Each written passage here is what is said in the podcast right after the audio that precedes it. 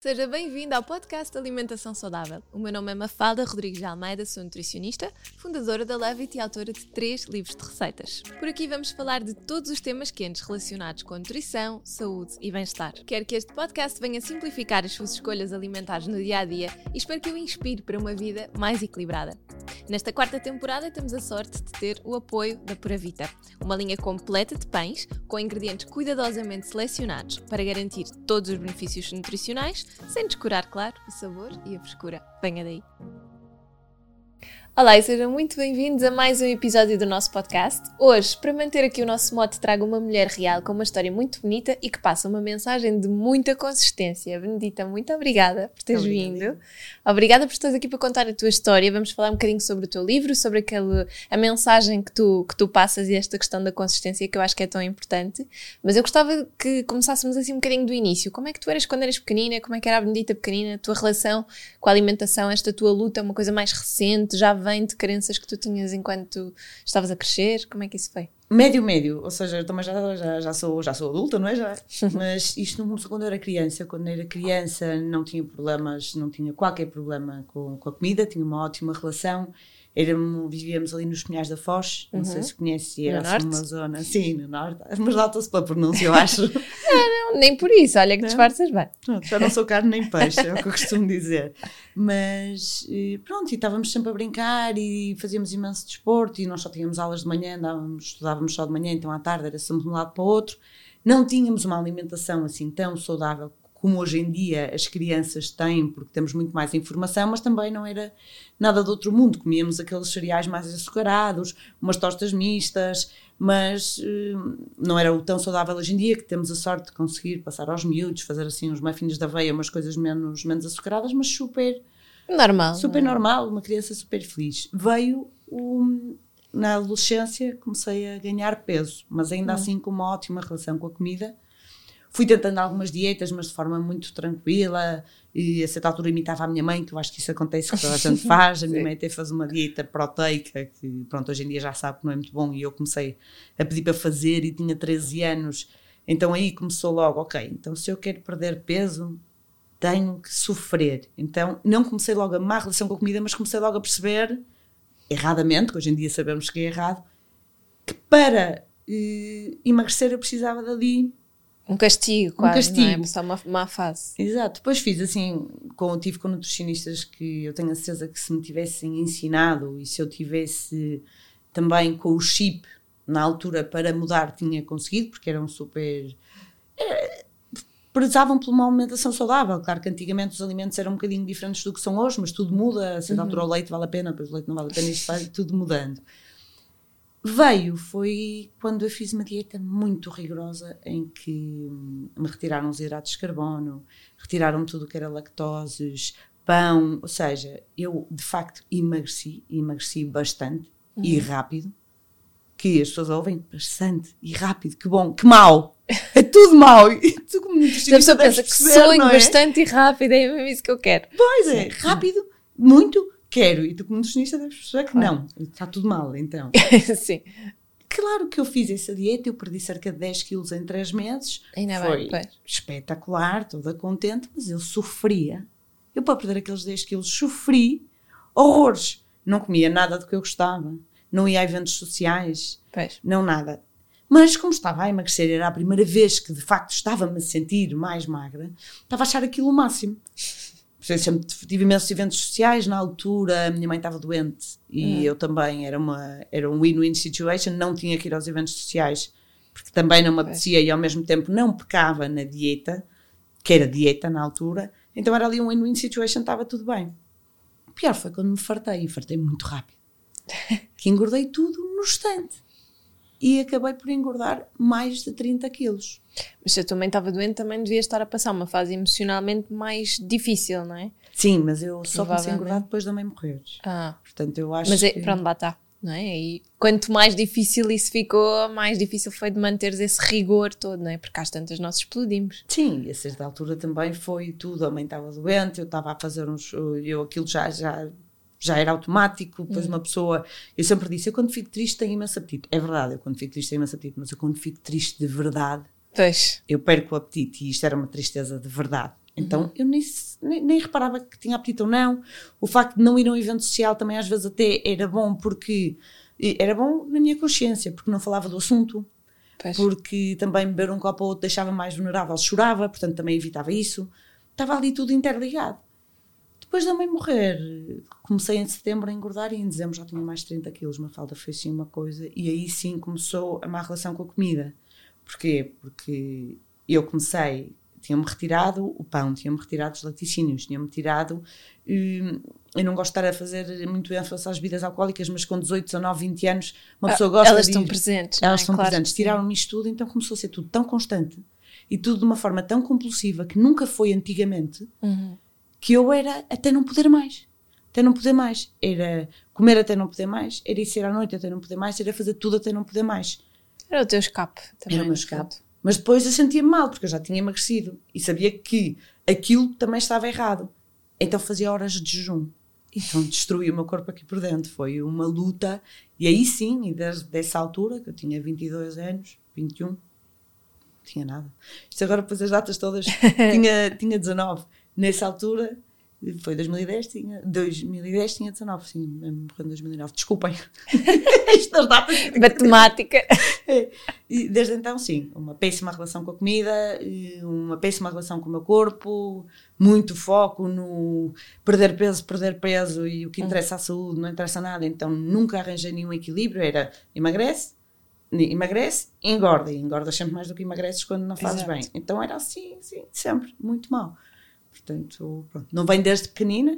Sim, Até porque... mas veio de uma fase também cedo, não é? De uma adolescência, vá, uma altura em que tu já estás a sair um bocado da adolescência, mas ainda estás numa fase vulnerável que eu acho que enquanto mulheres ainda não descobrimos muito bem aquela segurança para termos mais consciência do que é que estamos a fazer, não é? Ainda somos muito influenciáveis uh, pelas dietas, pelo agora não faças isto, não sei o quê, a procura da imagem. E não tínhamos tanta informação útil também. Eu acho que isso foi, foi um, eu, na altura, se tivesse toda a informação que tinha hoje, se calhar não tinha chegado tão longe, não é? Mas, Mas não, isto para dizer, a compulsão alimentar, em minha casa nós íamos sempre à casa dos amigos, nós tínhamos Sim. milhares de amigos sempre lá em casa, então sempre houve de tudo, desde coisas super calóricas e pouco nutritivas, como coisas boas. E pronto, as bolachas todas que nós conhecemos, aqueles bolos, e eu, como tinha uma boa relação com a comida, eu nem, nem, me lembrava, e estavam lá, portanto eu podia, nunca ninguém me tinha proibido.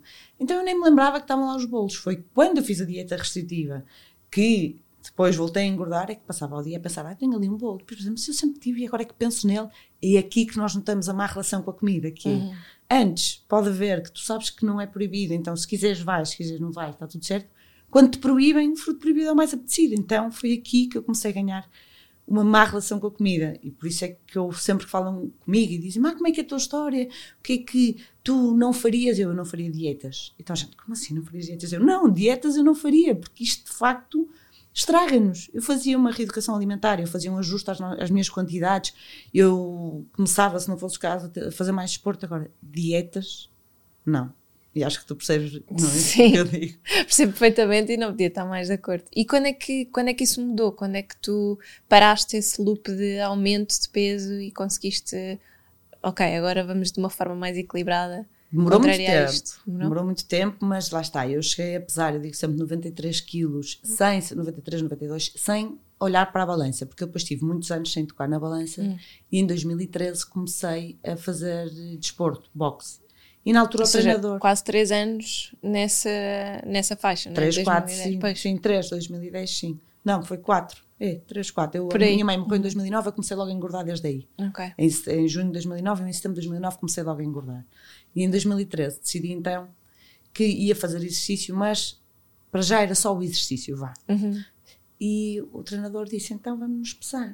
E eu, como assim? Desculpa uma balança? não, nem pensar. E disse, ok, eu vou, mas eu não vou olhar.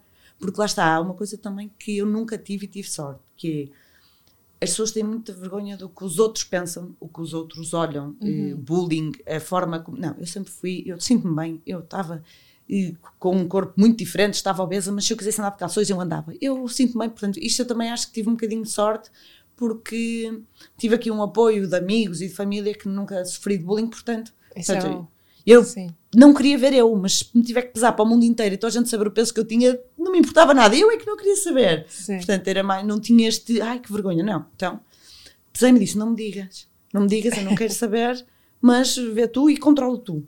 E passado um mês fui e olhei. E vi 87 quilos, me fala, eu ia morrendo. Eu, como assim? E ele, pois, emagreceste 5 quilos este mês. E eu, "Uf, não, eu tenho que mudar. Eu tenho que mudar, eu tenho que mudar. E aí começou outra vez, eu tenho que mudar para o físico. Uma pessoa começa a saber mais magrinho, físico. É. E desde 2013 até 2020 foi sempre a luta do físico. Foi, nunca pensei na saúde, foi. E tentei de tudo. Eu tomava. Houve uma vez que fui a uma endocrinologista e ela receitou-me todo o tipo de medicamentos para diabéticos e que eu nem precisava porque não era diabética. Então eu de manhã tomava metformina, injetava Victosa na barriga, Elontril, era uma catrafada de medicamentos que me deixou péssima. Depois, com o passar do tempo, metabolismo parado, suave imenso, eh, não dormia nada bem, estava sempre enjoada, estava sempre com aqui um ardor. E na verdade é que nunca, nunca fiquei saudável, mesmo a nível Pois. de peso, nunca fiquei saudável. Portanto, aquilo hum, é um boost para as pessoas eh, não terem tanto apetite, que está errado, porque esse apetite vai voltar a aparecer quando os medicamentos deixarem de fazer sentido. Exato. Pronto, e tentei tudo. Tentei as dietas eh, das farmácias que têm muitos, muitos suplementos eh, e que só podes comer certos alimentos. Tentei dietas mega restritivas sem, eh, sem comprimidos, mas que não podia comer nada. Portanto, fui tentando tudo. Até março de 2020, que voltei a fazer, março de 2020, não me em novembro de 2018, voltei a fazer aquela dieta que eu tinha feito quando a minha mãe estava doente, que perdi 10 quilos. Comecei em novembro de 2018 a achar que era ok. É a única forma que eu tenho de conseguir, de facto, perder peso é Foi a sofrer. única que resultou e vamos lá voltar a isto. Vamos lá voltar a isto. Voltei em novembro de 2018. A verdade é que perdi peso, não perdi muito peso até março de 2020, perdi cerca de 7, 8 quilos, mas com muito, muito, muito esforço, não comia Pois. nada. Eu depois comecei em 2 de março de 2020, foi aqui que mudou tudo, porque começou Uhum. a pandemia e eu pensei, ai, e agora? Agora foi-se o meu mundo. Porque eu não podia fazer ginásio, na altura só podia fazer ou pilates ou caminhadas de uma hora. Ah, nessa dieta específica. Pois. Sim. Não podia fazer nem cycle, nem RPM, nem musculação, nada.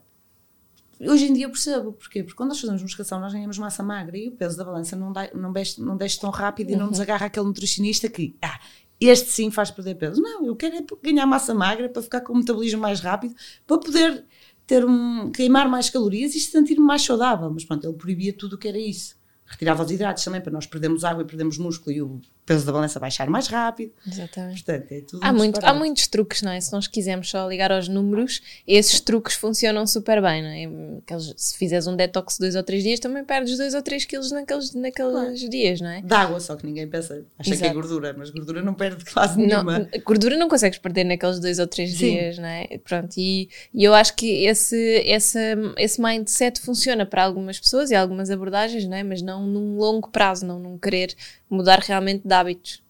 Eu acho que a longo prazo não funciona. Mas- não funciona mesmo, porque eu digo sempre: se eu vou conseguir ter uma alimentação como tenho hoje em dia e um estilo de vida como eu tenho hoje em dia para o resto da minha vida, se calhar a nível de desporto, que eu adoro e faço todos os dias, Eu ia talvez te não. perguntar isso, ia te perguntar. Tu, tu, durante essa fase, tu, gost, tu mantiveste o boxe, foste alterando, porque o desporto às vezes é daquelas coisas que para quem luta contra o peso é o mais fácil de deixar. As pessoas preferem fazer a dieta do que propriamente estarem-se a esforçar no ginásio. Eu sempre adorei fazer desporto, porque eu venho de uma família de desportistas. Ah. Meus irmãos são desportistas, meu pai é desportista, portanto, eu só não fiz desporto em toda a minha vida naqueles anos que atirei a toalha ao chão e que estava de facto com, com a doença da obesidade. De resto, sempre gostei de fazer desporto, mantive o boxe, entretanto, em 2016 emigrei e fui ver para Andorra, portanto, fazia ski todos os dias. Ah. Portanto, o desporto sempre esteve presente, mas não, eh, não de uma forma como está hoje, assim mais estudada. Nunca tive um personal trainer como tenho hoje. Portanto, também nunca vi os resultados a nível, neste caso também saúde, mas físicos, que vi. E que estava a dizer, ah, se eu vou conseguir ter uma vida assim daqui a 10, 20 anos, se calhar a nível de desporto não, porque eu de facto tenho muito mais energia com 30 e treino 7 vezes ou 6 por semana porque adoro isto, não- em nenhum momento é um esforço, às vezes até é uma luta com o meu PT, que é o Pedro, que diz, não treines tanto, tens que descansar, senão o músculo não cresce, mas é o que me É faz verdade, bem. é verdade. Mas é o que me faz bem, portanto, ok, que todos os males sejam esses, deixa-me, se eu me faz bem, olha. Mas a nível alimentar, tenho, tenho a certeza que sim, porque eu tenho mesmo prazer e eu gosto de tudo. E, e, sinto mesmo que nutro o meu corpo e eu gosto de tudo que eu como, eu não me privo de nada. Sim, e, claro que com atenção, não é? Eu não me privo de nada, eu não, não vou comer chocolate todos os dias, se, mas um dia ou outro ponho as papas de aveia, faz logo a diferença, mudo logo o meu chip durante o dia depois permito-me, sem culpa, ter eh, uma refeição com os meus amigos em que não vou pensar o que é que é o jantar, mas vou pensar quem é que lá está e como é que eu vou usufruir da. Desfrutar da refeição. Da, da refeição e da, e da companhia. É um todo. E antigamente era só a comida que interessava. Ai, convidaram-me para jantar e o que é que tem no restaurante? Será que posso ir? Será que não posso? Posso. Eventualmente, e se não houver, vai ser um dia que não vou estar na rotina, não vou deixar de ser saudável. E encontrei aqui um equilíbrio muito, muito bom, graças ao vosso trabalho. Porque é pois, verdade, eu, eu ia dizer isso. Tu, tu uh, encontraste uma nutricionista, no fundo, tu não desististe das dietas, ainda assim, depois dessa dieta doida e restritiva, procuraste uma, uma nutricionista com o qual te identificasses mais. Quando é que se deu essa transição, de passares para essa. Foi tudo uma questão de sorte, eu acho. Ah. eu tenho assim uma estrelinha lá em cima que me vai guiando. Então, eu em março de 2020 começou a pandemia e eu fiquei um bocadinho em pânico. É como é que eu vou fazer as caminhadas todas? Eu vou estar em casa e vou ter as refeições todas sentada à mesa e, e, nunca vou comer igual, porque eu nunca comi igual, isto vai-me custar aqui um bocadinho. E comecei, já que não podia fazer aquelas caminhadas, a fazer os treinos que os PTs, muito, de forma muito querida, uhum. ofereciam no Instagram. Então comecei a fazer os treinos de IT, com um amigo meu que era o Afonso Vareta e o irmão faziam todas as, todas as semanas. Eu comecei a fazer e o que é que eu sentia? Não tinha energia para fazer aquilo. não tinha, então, então não, não comia quase nada, não tinha. Por isso é que o, o meu antigo nutricionista não me deixava fazer nada mais, nada menos caminhadas e pilates, porque claro. sabia que eu não tinha energia. E, e depois até comecei a fazer umas aulas 3B do meu PT e foi aí que um dia ganhei-me coragem e disse, olha, podemos começar a treinar, eu estou a adorar as tuas aulas, eu gostava de treinar contigo. E ele, ok, não te conheço, mas sim, vamos, vamos marcar um treino online. E quando eu comecei a perceber que eu não tinha energia para fazer estes treinos, eu pensei, ok, então eu vou deixar. Eu já que, estou, já, já que não estou a cumprir o que o nutricionista diz em relação aos treinos, também não vou cumprir em relação à alimentação. E foi na altura que vocês nutricionistas também começaram a ter um boom de receitas no Instagram. E eu comecei a ver, porque é que todas as nutricionistas deixam comer gemas de ovo, que eu não podia, deixam comer banana, podem, eu, eu, as receitas são com mais do que uma colher de aveia. Portanto, isto, isto tem que haver aqui algum sentido e, e, não pode, porque não é só uma, são todas que, que acabam por dizer que a banana é saudável. Eu já não comi uma banana há sei lá quantos anos.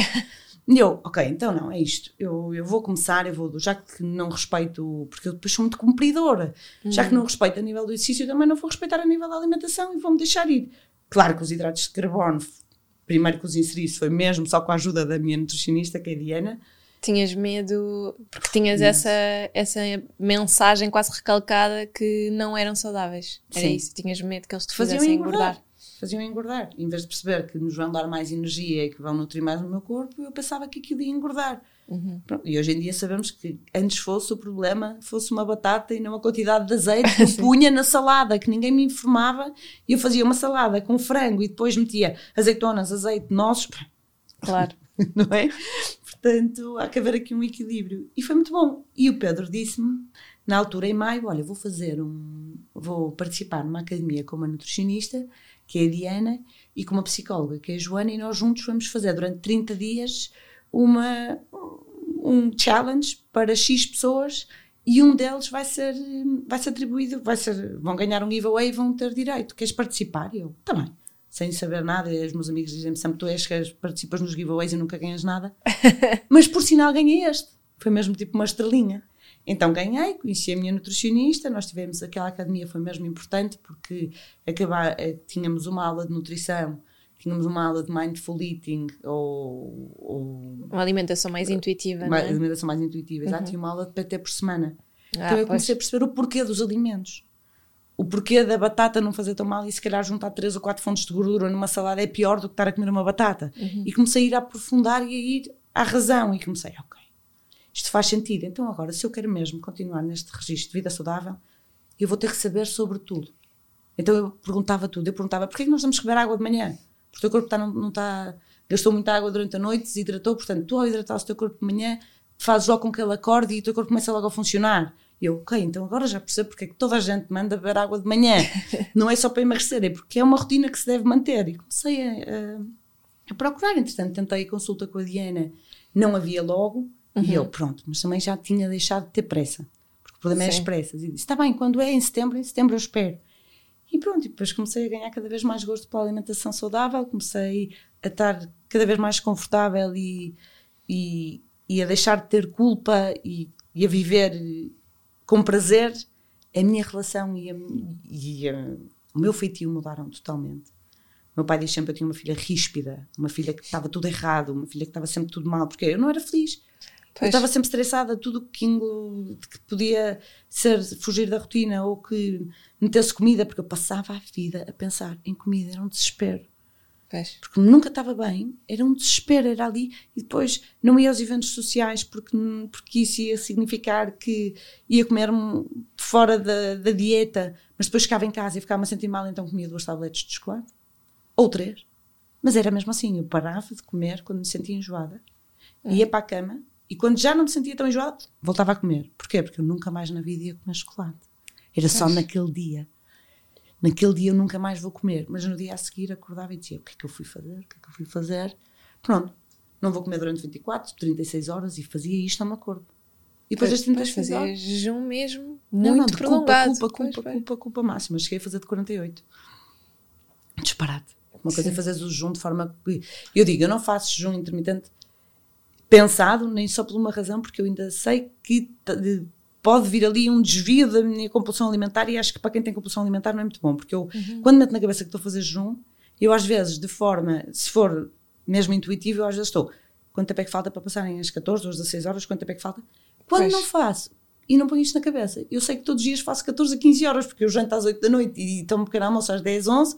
Portanto, se for de forma intuitiva e obrigatória, começa-me a causar, não é? Eu sofri de uma doença e a doença é tanto psicológica como mental, portanto há coisas que ficam. Portanto eu fico então, não, eu não vou, não vou obrigar a fazer junto. Se fizer ótimo, se não fizer não, não, não tem problema, mas há certas pessoas que eu acho que não, não estão preparadas não e eu não estou ainda. Mas, mas aí fazia, fazia jejuns horríveis, culpabilizava-me imenso. Depois não estava com os meus amigos, mas acabava por fazer pior porque comia o triplo e depois o meu metabolismo estava completamente parado. E isso Sim. inserida numa família e num grupo de amigos que não, nem sequer te fazia pressão para isso, não é? Isso Nada. eram tudo coisas que tu foste enraizando, enraizando pela tua imagem, não é? A forma como tu olhavas para a alimentação. Sim, e, e, tudo também porque o nutricionista que eu tive era muito para a imagem e hum. com 18, 19 anos sem saber o, o que é que é e ninguém te ensinar o que é que é saudável, deixar de ser saudável e prezar muito pela imagem física Pois. Pronto, eu não o culpo, porque antigamente, há muitos anos atrás, e é mais velho, não vou estar a dizer nomes, as coisas eram. Tanto que a imagem vai mudando, não é? Antigamente a imagem perfeita era uma pessoa muito magrinha, hoje é uma pessoa fit, vai mudando ao longo dos tempos. A saúde é que é sempre a mesma. E é o importante é mantê-la. Mas ele era assim, ele não me deixava fazer musculação porque dizia que. Mas quero ficar uma mulher larga, as mulheres largas não ficam bonitas e é. nunca vai conseguir ficar fininha e depois também não acreditava em mim. E eu na altura quando emagreci aqueles 10 quilos fiquei com algum, alguma flacidez. Hum. como a tenho hoje mas eu perdi agora 32 é muito diferente do que perder 10 e é diferente mas com olha, 30 e 18 anos. ninguém vê flacidez nas tuas fotografias. Às vezes, está bem também depois eh, nas fotografias se eu é tiver mesmo de biquíni mesmo, mesmo não, não tenho graves é, é, ou seja, é o que o meu irmão diz valoriza, perdeste isto tudo. Se for só isso, eu sim, de facto, se for só isto, não é nada. Mas, mas olha, eu acho que todo, nós temos sempre alguma coisa que queremos melhorar, portanto, isso é, é, o teu ir melhorando, pronto, são os teus pontinhos para melhorar. Sim, é isso. É, é aquela mais... coisinha ali e aqui, mas de facto, Exato. as minhas pernas eu tive uma sorte, porque me foi gradual e fiz muito desporto e não fiquei com, com peles, pronto, só fiquei uhum. um bocadinho na barriga, ou seja, para quem faz muito desporto e queria ter um six-pack, não tem, mas de saudável está super saudável, não é por aí. E ele era muito, ele com 18 anos disse: Ah, se quiser perder essa barriga, vai ter que, fazer uns tratamentos, que isso nunca vai a lado nenhum. Portanto, ele também não acreditava. Hum. E sempre que eu fazia um desvio, nós tínhamos que escrever tudo o que comíamos num caderno e só, só falávamos com ele uma vez por mês, que era na consulta. E se eu um dia escrevia, imagina, em vez de seis amêndoas, sete amêndoas, ele riscava a vermelho. Depois tinha que me pesar todos os dias e se o peso oscilava 200, 300 gramas, também riscava a vermelho. Eu ainda tenho os caderninhos todos em casa para me lembrar do mal que aquilo me fez. Sim. E, e pronto, então foi aqui que eu comecei mesmo a ganhar uma má relação, porque a minha avó, de uma forma, quando eu já estava muito, muito, muito obesa, de uma forma não. Eh, não era má que ela queria Sim, não fazer, era mas obviamente. também é alemã, é de ferro, também não sabia dizer as coisas de outra forma, às vezes era de género. Íamos almoçar fora, eh, eu não quero pão e ela também não, como quem diz. eu não vou comer, mas eu vou dar o exemplo. Mas não era Exato. de não podes comer isto, ou no Natal não me oferecerem chocolates porque estou mais gorda, ou fazerem pressão, não. Então, do meu pai e da minha mãe nunca tive, dos meus irmãos muito menos. Eu é que fui ganhando. E, e, e fui construindo aqui. Se tu pensas num problema uma vez, é assim. Se pensas duas, é assim. Se pensas três, é assim. Se pensas todos os dias, já é um problemão. Exato. E foi uma bola de neve. E eu acho que a construí sozinha. Este, esta minha má relação e esta doença eu construía muito sozinha também. Mas depois também a desconstruí. Sim. Não sozinha, com a ajuda dos melhores do mundo e com uma família espetacular e amigos que me ajudaram muito também. Mas E procuraste um apoio, não é? Esses profissionais acabaram, é como tu dizes, eram uma estrelinha, foram as pessoas certas para ti naquele momento em que tu realmente precisavas de ajuda e que mudaram completamente a tua perspectiva da alimentação. Isso eu acho que é uma coisa, é muito giro de se ver porque passa aquela mensagem para quem já fez milhares de dietas e eu, eu já trouxe a minha mãe, que é o podcast, já demos esse exemplo também, que é, já fizeste milhares, mas pronto, há de haver aquela que não é uma dieta e é aquela pessoa que te vai ajudar a mudar a, a perspectiva que tu tens relativamente à alimentação e que vai ajudar a desconstruir toda essa barreira que tens relativamente aos alimentos ah, e ajudar a- aquilo que tu, que tu referias da banana. Eu ainda ouço isso em consulta, mesmo em pessoas que me seguem e que ouvem muito e que eu estou sempre a martelar nos mesmos temas. E ainda me, ah, mas eu posso comer banana e posso comer cenoura. E eu às vezes fico, mas porquê que não haveria de poder comer cenoura? Vem da terra, não é processado. é como o abacate. O abacate, ok, tem mais gordura. Se calhar vamos comer com um bocadinho mais de atenção se tivermos uma perda de peso. Mas se tivermos uma manutenção, abacate é saudável. É muito pior as coisas processadas, não é? E eu comecei a aprender e cada vez a ter mais interesse e mais interesse e a investigar sobre isso. Mas eu acho que tem que haver uma ligação, tem que haver um clique. Como, como tudo. Eu, eu, Uma empatia, acaso, não é? Empatia e acreditar. E muitas vezes, eu na altura, quando comecei a treinar com o Pedro, eu a nível financeiro, porque as pessoas dizem, ah, só quem tem e que pode é que tem um PT. Eu andava com a corda ao pescoço e na altura disse ao meu irmão, eu estou em layoff, eu estou a receber 60% do meu ordenado, o que é que achas de eu investir num PT? À espera que o meu irmão, porque o meu irmão é sempre a minha... Eu tenho alguma dúvida, é com o meu irmão que eu falo. Ele disse, investir na nossa saúde é o melhor investimento que tu podes fazer. Grande irmão. E eu disse, então achas ele? Dita, como é óbvio, força nisso. Daqui a uns anos, se de facto melhores a tua saúde, nunca te vais arrepender. Portanto, investir na tua saúde é o melhor que podes fazer. E eu deixei de ir jantar fora às vezes que ia. Deixei de ir às compras, deixei de não sei o quê, se calhar deixei de comer tantas vezes algumas coisas que eram mais caras. Fiz ali um ajuste e hoje em dia a minha prioridade é, ok, o que é que eu vou fazer? A renda da casa para aqui, não sei o que para aqui, para o Pedro para aqui e sobra isto. Porque já é a minha prioridade. E eu tenho a certeza que foi a melhor opção que eu fiz, foi eu investir na minha saúde.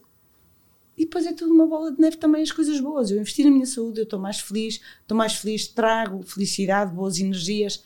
Portanto, quando as pessoas dizem, ah, não tenho dinheiro, ok, percebe-se, mas invistam na vossa saúde. Há tantas formas de investir na nossa saúde. Se não é um PT, é num ginásio. Há ginásios hoje em dia que são mais baratos do que um jantar fora por mês. Sim, claramente. Não é, o ginásio, estás inscrito no ginásio, não há de ser pelo preço. E as vossas, as vossas, para mim, um nutricionista deve ser um médico que nos acompanha a vida toda, como um dentista, como um dermatologista, que é quando nós temos um problema de dentes, nós vamos duas, três vezes, quatro vezes em dois, três meses ao dentista, porque temos que o ir tratar. Mas depois, quando já está, já, já, já percebemos que está tratado, já começa, já vamos ao dentista uma vez por ano como manutenção.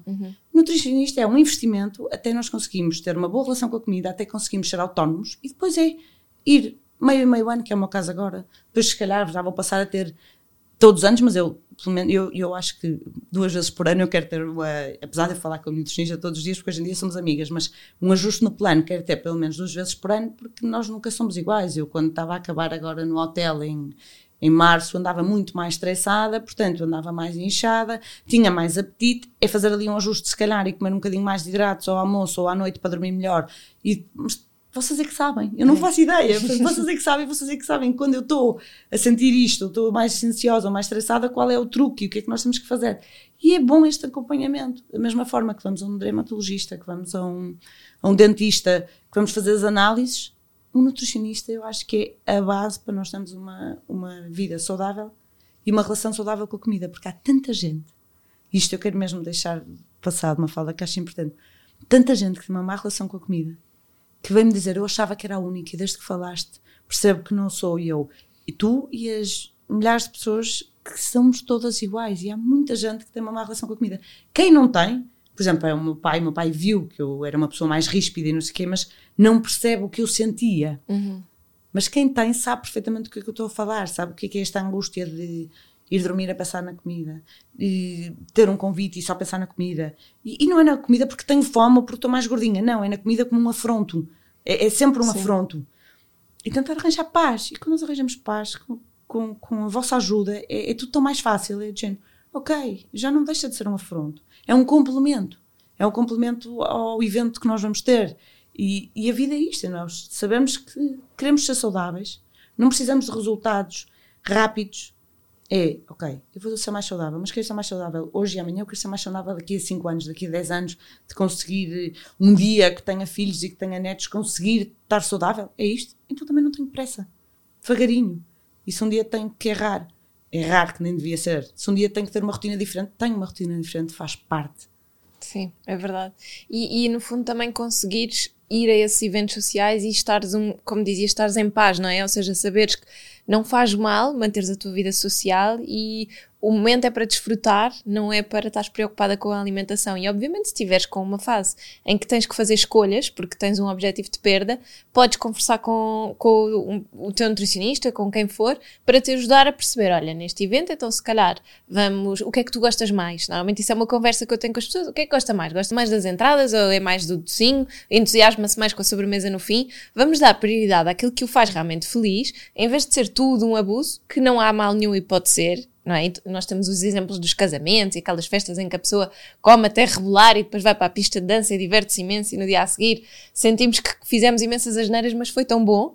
Sim, não é? Que compensa tanto. Exatamente. E acabamos por andar milhões. Agora com os relógios é que se percebe quanto é que se anda nos casamentos. Exatamente. A última vez, o último casamento que tive também, nem fiquei muitas horas e já tinha feito 12 mil passos só desde que abriu a pista de pois. dança. Portanto, aquilo é muito fácil, essa parte. Mas, mas, mas no fundo, realmente percebermos como é que devagarinho vamos começando a conseguir ganhar a nossa vida social, não é? Sem, sem ser a alimentação que é uma, uma grande barreira, não é? Eu, imagina, eu adoro comer e quando, quando sei que nós vamos a, a um, um restaurante, ah, vamos àquele restaurante, não sei o quê, às vezes eu até vou ver o menu para, para ficar entusiasmada, pensar, ai, eu quero é mesmo provar isto. Sou aquela pessoa que vai ver as fotografias que eu são também. partilhadas à galeria, isto prato tem mesmo bom mas, eu, mas lá está, de forma saudável. Sim, sim, na gludice. Ai, que bom, que, é que eu vou, sim, não é tipo, ai, o que é que eu não posso, o que é que eu não... Que sim, sim, assim. não, não, não, vou para a gludice. Sim, também é tipo, ai, que bom, o que é que vai ser? Mas, por exemplo, eu antigamente, eu ia a um evento social e era, ou das duas uma, ou não ia ao evento social e ficava em casa, ou quando ia, era, então vá, vai tudo. Hum. E às vezes e, e comia mais do que me apetecia, só porque ia tudo. Hoje em dia, eu vou. E às vezes, por exemplo, eu neste último casamento que eu tive, eu nem, nem comia entradas, nem nada. Eu amo entradas, porque estava tão divertida, não sei o que, depois de ah, não, se calhar, ah, agora já passou. E, porque já não fui focada. Estou tão em paz que, quando uma pessoa está natural num sítio, depois vinguei-me nos queijos, não é por aí, mas não fui a pensar no ai meu Deus, vai haver entradas, porque se vou voltar o tempo todo assim, e depois ou como milhares ou não como nenhuma. Fui, nem me lembrei, fui ao casamento porque eu queria ver as pessoas, que eu queria me divertir, e bebi uns copos, bebi, não tem mal nenhum, estou ótima hoje, não estou pior por, por, nada. Mas acho que quando as pessoas vão para o evento social e ainda, ainda não têm uma boa relação com a comida, é ter uma conversa com o nutricionista, sem dúvida, para fazer esse tipo de escolhas saudáveis. E depois, quando já conseguirem ganhar uma boa e relação, porque eu aposto que tu és igual, tu vais, vais a um casamento, tu nem pensas. E depois ah, o que aparecer não. à frente, se gosto, gosto, ah, se não gosto, não gosto, nem vais olhar. Adoro os croquetes, os presuntos, aquelas coisas todas. Casamento é croquete. Sim, sim, não, casamento é como o irmão diz, casamento sem croquete não é casamento. Foi não, foi não. Sim. Isso é a melhor parte. Não, eu acho que sim, isso, essa, essa descontração é, é super importante. E, e, também te ia perguntar isso, tu há pouco dizias que a, a, relação, a empatia com o nutricionista era muito importante. Ia-te perguntar também o que é que tu um, sentiste que depois de encontrares a pessoa certa, uh, estavas a referir que eh, eras muito curiosa, que quiseste saber o porquê das coisas, tu achas que para quem nos ouve e quem, quem quer melhorar a sua relação com a alimentação, o encaixar essas ideias e o entender porquê de fazer determinadas escolhas é uma coisa importante. Sentiste para ti foi, foi decisivo? Acho também Não. deve depender um bocadinho de pessoa para pessoa. Hum. Porque há pessoas que. Mas para quem quer mesmo mudar, eu acho essencial saber e entender o que é que lhes estão a sugerir. E depois, numa forma, ser autónoma, não é? eu, eu, eu sigo-te e sigo-te muito, não sou tipo FOMO, e vejo sempre também que tu tens sempre uma fonte proteica, uma fonte de hidrato de carbono, uma fonte de gordura, mas eu estar a dizer isto sem me explicarem o porquê, não entendo. Uhum. Quando já sabes o porquê e já sabes o como criar uma boa alimentação e explicam-te, explicam-te porque é que se calhar não deves juntar tantas fontes de gordura na mesma alimentação, ou porque é que deves ter mais atenção ao, a, ao hidrato de carbono X, ao hidrato, as quantidades são importantes porquê? Quando começas a perceber que há todo um porquê por trás e que não é, desculpem a expressão, chapa 5, Sim, é isto, é isto e aquilo, começas a perceber, ok, ok, isto faz sentido, isto tem uma razão, e eu estou a aprender e eu já estou a perceber o porquê e já estou a ver como é que o meu corpo reage e o que me disseram é verdade. Mas é tudo assim, uau! E depois é um, é um outro mundo, não é? O mundo da nutrição é espetacular. Eu, pelo menos, estou a, estou a adorar saber cada vez mais e amava tirar um curso, deixa-me dizer, e se calhar vou. Mas é. Estamos sempre a tempo nessas coisas. Sim, isso eu concordo. Mas é, eu acho que é, tem tanta informação e tanta coisa boa para nos dar e, e, para nós percebermos e para sermos também cada vez mais autónomos, claro que nunca vamos ser tão autónomos e ao ponto de deixar de precisar da vossa ajuda, porque lá está o que eu acho, acho que podemos ser autónomos, mas sempre ter ali um eu também sei que tenho que pôr protetor solar e não sei o que é, mas também vou ver como é que está a minha pele. Uhum. Portanto, olha, eu acho que é, é teres o clique e, e fazerem-te entender e perceber e aqueles vossos posts que explicam tudo e o porquê e a fome emocional e se é a fome emocional a fome física. Eu nunca tinha pensado que havia, havia duas fomes. Eu achava que era sempre só uma que é fome e ponto. Não. A fome emocional é fome física. E depois deram-me um truque não sei se, se estás de acordo que é comias qualquer coisa? Qualquer coisa uma maçã e alface ah, sim, eu também disse. comia então é fome. Exato. não comias então é não é fome e, portanto, e começar assim a perceber, ok, então há dois tipos de fome, também nunca não sabia. Não percebia que estas compulsões também podiam vir de um gatilho e que uhum. podiam vir de trás. E aí também o acompanhamento de, de psicologia às vezes é muito importante. Eu acho que é cada vez mais importante, não é? Porque nós também vivemos numa sociedade muito virada para o fazer, para o acelerado, para o não tenho tempo, deixa-me cá encaixar isto na agenda, não é? E, e, parece que quanto mais ocupada és, mais bem sucedida podes ser, e às vezes isso não é bom, porque nós na realidade precisamos de tempo para nos dedicarmos a nós, para absorvermos algumas emoções. Às vezes tens uma situação no trabalho que te deixou chateada, mas como não tens tempo sequer para processar aquilo, quando chegas a casa ao fim do dia, vais processar as emoções, não é? De uma outra maneira. Vais abrir os armários e perceber o que é que está aqui de crocante para eu trincar, não é? E de repente comes um pacote inteiro de amendoins, ou de cajus, ou um pacote inteiro de bolachas. E, e eu acho que não Mas ter facilmente. tempo... É, não, não, qualquer, um, qualquer um de nós. Eu acredito que alguém esteja a ouvir a dizer, e um pacote é impossível. Não, não, não. Facilmente. Ah, não, sim, sim. Qualquer, qualquer um de nós, eu acho que quanto mais viciante então for o alimento, pior. Por isso é que eu digo sempre, a nossa casa é o nosso santuário, não é para ter lá coisas que nós sabemos que nos podem fazer mal. Porque num momento desses, ao menos tu vais comer alimentos verdadeiros, não é? Que, seja, que sejam amêndoas ou o que for, não é? Mas não são aqueles amendoins com mel e sal, Olha, deliciosos. vou admitir aqui uma coisa que não devia admitir, que é, eu quando vim do casamento, eu vinha com aquela fome de ter estado a dançar e não sei o uhum. quê, e cheguei a casa e eu queria comer alguma coisa. Disse, mas não tens fome? Disse, mas eu tenho que comer, é para dormir, eu vou ter que comer. Olha, acabei a comer bolachas de arroz, que era a única coisa que havia. portanto, todos os males esses. Disse, olha, pronto, se eu tivesse, portanto, aí mesmo que tu dizes, a casa é o santuário, também não tentar, se já sabemos que aquilo é o nosso gatilho, não comprar, não ter em casa. Não, não nos pôr esta pressão. Eu, se calhar, se na altura tivesse uh, bolachas de chocolate em casa, eu, eu quando tinha chegado ao casamento tinha apetecido bolachas de chocolate. Mas como eu vinha com aquela fome, que, ok, não, era um bocadinho de fome emocional também e de cansaço, não me apetecia buscar uma sopa e aquecer, foi tipo, hum, pronto, comi três ou quatro bolachas de arroz, já fiquei contente, fui dormir. Exato. Percebes? Sim, foi o suficiente para te acalmar, não é? Sim. É, eu acho que é, é, é muito importante, às vezes, nesta questão da fome emocional, obviamente tem que ser tratado, tem que ser conversado, mas às vezes, quando nós começamos a detectar alguns sinais, o que eu, que eu costumo dizer nas consultas é parem um bocadinho para perceber se isso realmente é um comportamento emocional de, de, é vem? todos os dias isto me está a acontecer, todos os dias é uma coisa que eu como e não fico saciada e esse aqui vou buscar mais outra coisa e esse aqui vou buscar mais outra coisa, ou eu como o pacote até ao fim. Isso são sinais de que alguma coisa não está bem, não é? E tentarem fazer a reflexão ao contrário. Como é que foi o meu dia de hoje? O que é que aconteceu? Ou o que é que me está a preocupar? Porque às vezes é porque o pai está doente ou porque discutiram com o namorado e fica, que fica a remoer, ou é porque no trabalho o chefe está a fazer muita pressão, sei lá, Ou porque há vem N coisas, ou porque vem aí, há pessoas que estão a sofrer por antecipação, não é? Portanto, há muitas situações, há pessoas que no pré-férias comem desalmadamente porque dizem, eu estou com tanto trabalho para poder ir de férias descansado, eu, mas vo- você está a trabalhar aquilo que não vai trabalhar nas férias. Sim, mas tem que ser, porque se eu não fizer, ninguém vai fazer por mim. Eu, "Então, mas isso não são férias. Isso é trabalhar horas extras para depois descansar, há, não há é? aquele mito que é às vezes é tão mau chegar de férias que mais valia não ter ido, não Sim, é? sim, sim. Há muitas pessoas que sofrem nas férias por antecipação da, da quantidade de e-mails que vão ter, não é? Portanto, nós temos sempre que tentar perceber o que é que está ali a passar. E se realmente percebemos que é uma fome emocional, é refletir um bocado e tentarmos dar a volta àquilo, se calhar desabafar mais, dar tempo para quando temos essas emoções mais negativas, processarmos aquilo um bocado ou conversarmos com alguém, resolvermos a situação, não é? Em vez de irmos a correr, eh, pensar, não quero pensar nisto agora, temos muito isso, e isso é muito importante, isso que, que tu dizes de ter uma equipa multidisciplinar, para muitas pessoas tem que ser, há muitas pessoas que se perdem nessa situação de não terem aqueles apoios Os todos, apoios. não é? Tens o apoio do treino e as pessoas até são disciplinadas, mas depois na alimentação perdem, só nesta parte emocional estão Também. muito perdidas, não é? E depois a alimentação acaba por sofrer. Então isso, isso realmente é muito importante. Tu neste livro que tu, que tu lançaste agora falas disso, também explicas um bocadinho Olha, este este conceito. livro é engraçado. Eu queria só dizer uma coisinha antes Diz, que foi. diz. E isso é o que eu também gosto muito da tua equipa. Porque, por exemplo, eu peço desculpa às outras, mas a que sigo mais é a Leonor.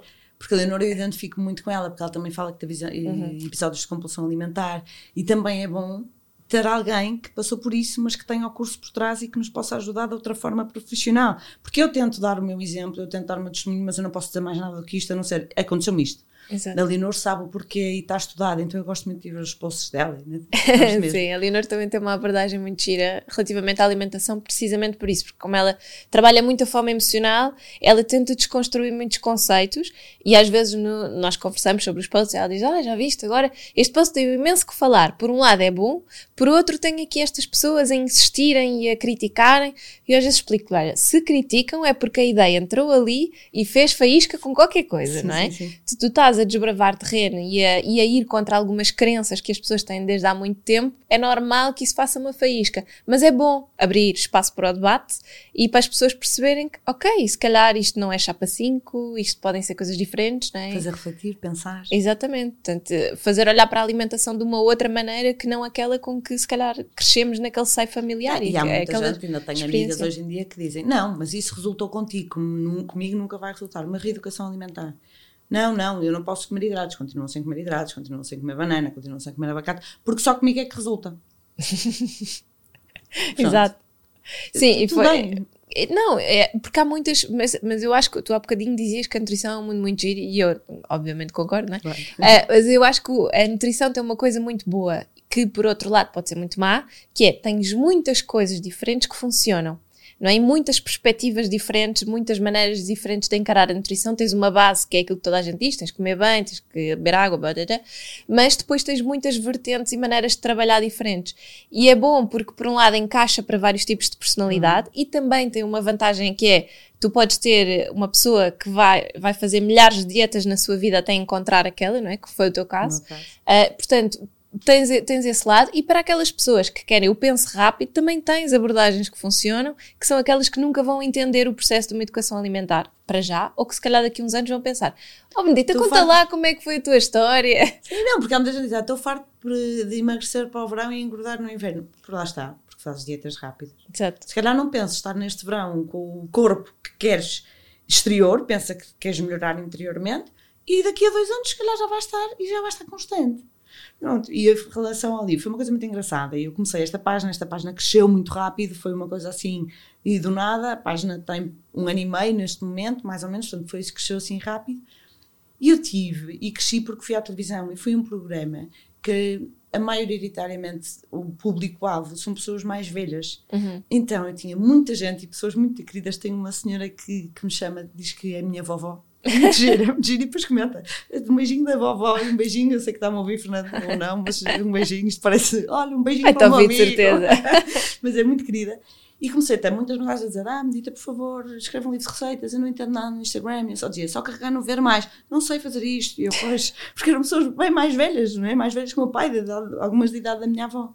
E eu, ah, caramba, realmente, quanto é que eu tenho? Foi a minha primeira, o meu primeiro pensamento, que investir para escrever um livro. E falei com uma grande amiga minha que trabalha na, na editora onde eu escrevi o livro, mas na parte das crianças, na Porta Editora Kids, e perguntei, Mariana, quanto é que eu tenho que investir para fazer um livro? Que isto pode ser uma ideia, algum dia não seria naquele momento.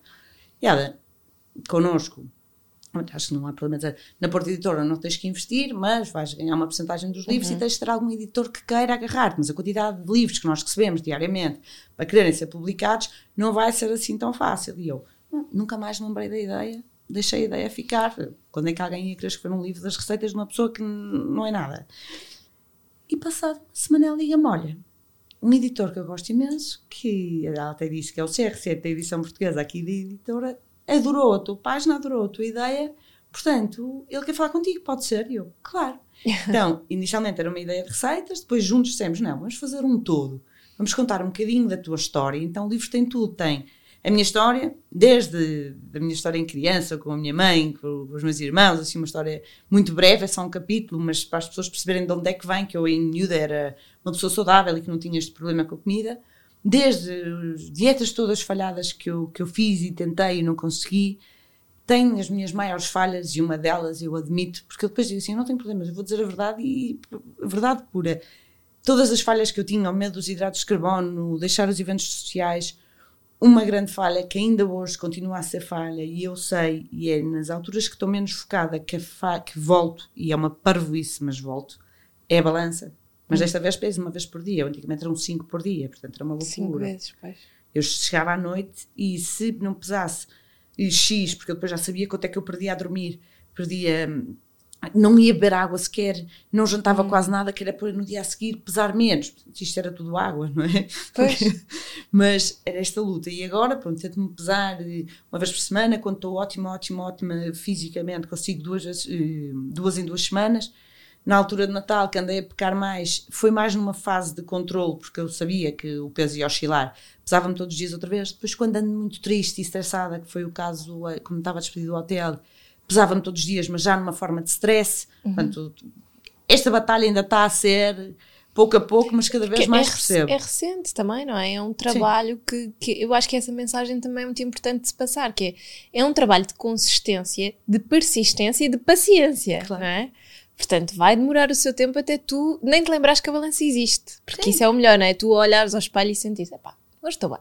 E vais, vais para adorava, fora. Adorava, é? adorava. Tipo, a minha maior batalha é tipo, conseguir pesar-me de só por controle 3 em 3 meses ou qualquer coisa, porque às vezes nós estamos mais pesadas e eu sei disso. Portanto, eu já lido de uma forma muito saudável, mas eh, muito saudável, muito mais saudável, digamos assim.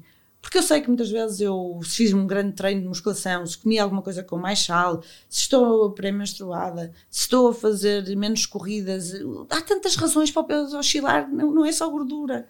Antes fosse porque se sempre que oscilasse para baixo fosse perda de gordura, estávamos todos muito contentes, não é? Quer dizer, todos não, quem, quem quer, quem quer quem aumentar, aumentar não. não. Mas pronto, e lá está, e esta questão de eu ter ido para o casamento e depois ter voltado com aquela fome, ok, que andei a dançar imenso, mas com aquela fome também era ali um indício outra vez de uma compulsão, portanto, as coisas não são perfeitas, é, é, ter a noção que temos que continuar a batalhar e a lutar. Eu, eu sinto-me super bem, mas às vezes também tenho ali umas falhas e admito. E És quanto humana. mais admito, melhor, não é? Claro, exato. És humana e estás a, a, conseguir entender, isto é um processo, não é? Estás a conseguir compreender como é que o teu corpo funciona, claro. como é que dás a volta à tua cabeça a esses gatilhos, como é que percebes o que é que faz sentido ou não para ti, não é? Portanto, isso é, é, é todo um processo. É sem pressas, eu digo sempre, não tenham pressa. E as receitas acabaram por ficar então também aqui também, no livro. Também, tem tudo um bocadinho. Tem as receitas, eh, algumas que até são de, da minha nutricionista que eu ponho, outras uhum. que vi nas, noutras páginas, ou seja, isto é um bocadinho a ideia de receitas do que eu como, não é? Eu não digo receitas minhas porque eu não sou criadora de receitas. Talvez um dia, mas é as minhas ideias. Exato. Não é? Porque eu às vezes pego numa receita, de, não, vamos inventar, uma receita tua, mas junto-lhe mais dois ovos, portanto já também não é tua, mas também não é minha. Então é ideias, isto são, tem, tem as minhas ideias, receitas com ideias, não é? Não, não fui eu a criadora delas, também gosto de deixar isso assente, mas tem, tem um plano de treinos feito pelo meu PT para quem quer começar a iniciar e a falar um bocadinho como é que eu iniciei esta vida de, de educação física e que no fundo também acaba um bocadinho por ser sempre o mesmo tipo de treinos que eu vou fazendo depois vou é pondo mais peso externo, mais repetições, mas a base está lá, é fazer um treino para, de, para ganhar força nas pernas, um treino para, fazer, para ganhar força nos braços, também fazer um cardio que faz parte, claro. desmistificar o facto que queremos perder peso é cardio, cardio, cardio, não, Exato. uma situação. Pronto, tem um bocadinho de tudo, fala um bocadinho da minha vida no geral e depois tento ajudar as pessoas a contar tudo o que eu passei. E depois tem testemunhos de, do meu pai a contar como é que eu era, portanto também é engraçado ver como é que os pais olham para as pessoas nesta, nesta fase, das minhas amigas, de, de pessoas do Instagram também, que também é muito giro, dizer, ah, realmente ouvi-te e as coisas fazem sentido, eu passava muito exatamente o que tu passavas e é bom também saber que não estamos sozinhas e que é possível mudar. Um livro inspiracional, não é? Espero que sim, sim, é mais e não é incentivar porque há perda de peso, não é incentivar nada, porque eu digo sempre: a obesidade é uma doença física e mental, e eu gosto de deixar isto assente, porque eu já não era obesa fisicamente há tanto tempo, mas mental estava pior que nunca. Uhum. Portanto, eu acho que a pessoa, desde que esteja no seu peso saudável, e por exemplo, eu tenho 1,70m, uma peso saudável tem um range de 14, 15 quilos. Tu tens todos. Sim, é isso. É, quase todos temos. Dentro do IMC podes ter 10, eh, 11 quilos de diferença, não é? é? Exatamente, portanto, tanto faz, desde que nos sentimos bem, é tentar lutar um bocadinho pela saúde. Se eu quero ser saudável com 73 ou quero ser saudável com 58, já me acaba a mim. Claro. Mas de resto é tentar pelo menos estar saudável. E depois uma pessoa ser mais feliz de uma forma, ser mais feliz de outra, mas também não criticar. Porque o ano passado Portanto, eu neste momento estou com mais um quilo e meio, dois mais ou menos, e do que estava. E, mas também estava muito focada na fazer muita corrida, porque eu adoro correr e consegui deixar de correr, portanto também pode ser muscular, porque eu, a roupa visto quase igual. Mas tinha muita gente, como foi também a primeira vez que me viram mais magra, uhum. Tinha, não fiques paranoica, não percas peso, não podes perder mais. Atenção, eu estou no meu ramo saudável e também, isto também não é bom ouvir. Sim, não é? sim, sim. Mas eu nunca fui uma magricelas. Eu simplesmente, as pessoas viam-me assim e viram-me normal, então assustaram-se. Sim. Mas isso também, essa mensagem também há muito. As pessoas estão à nossa volta que de repente não podes perder mais peso. Não devem, não se deve falar Exatamente. da imagem dos outros, cada um sabe da sua, porque não sabes o gatilho que vais desportar. Exatamente. Eu quando estava mais gordinha diziam-me: Olha, Benita, não comas mais pão, mas de uma forma querida eu comia mais de três pães e só me apetecia comer mais meio, mas eu ia comer mais três porque aquilo irritou-me. Claro. Portanto, não se deve fazer. E se disserem, ah, estás a ficar magra demais, se calhar a pessoa, que por acaso nunca foi o meu caso, que eu sempre gostei de comer e nunca deixei de comer, mas se calhar uma pessoa que está a sofrer para ganhar peso, e a pessoa vai dizer, ah, estás mais magra, se calhar depois vai perder a fome. Não sei, mas não se deve falar da imagem dos outros. Sim, nunca se sabe qual é que é a luta que está por trás, não é? Sem dúvida. Olha, pegando aí no pão, para nós fecharmos o nosso episódio, conta-me lá as tuas três receitas preferidas de pão. Torradas, tortas, é... o que é que tu gostas? Eu gosto de pão com tudo, mas vá, só três. pão, pão por mim Não tive nenhum convidado aqui que não dissesse que adorava pão. Foi. Não, olha, uma forma que eu adoro comer pão e só que descobri quando comecei a, a, seguir esta vida saudável é pão com manteiga de amendoim e fruta. Eu pensava, hum. fruta no pão, que horror! Quem é que mete banana no pão? Quem é que mete framboesas no pão? Olha, framboesas, quem mete compota também mete framboesas e é de uma forma mais saudável. Portanto, pão com manteiga de frutos secos e um bocadinho de fruta, adoro, é o meu combo. E abacate e ovo também, adoro. E com manteiga. Com manteiga. Mas eu, como manteiga com pão, por isso eu tenho que ter muito cuidado, eu não eu tenho também, manteiga em casa. Eu também sou dessas pessoas, eu, eu gosto é do sabor da manteiga, não? O pão é o, é o veículo só. Exatamente. Por isso é eu não tenho manteiga em casa, é outro dos santuários, eu não tenho manteiga em casa, porque eu já sei que nunca vou estar a comer aquela. E manteiga, pronto, é uma gordura trans que nem é assim tão boa, é mais vale outro tipo de manteigas, não é? Ou não sei. Sim, não, sim, é verdade, mas eh, comparando com margarinas, por exemplo, mais vale a manteiga. Mais vale comer menos e bom do, do que, que mau e exatamente do que comer muita quantidade de uma coisa que não tem interesse nenhum.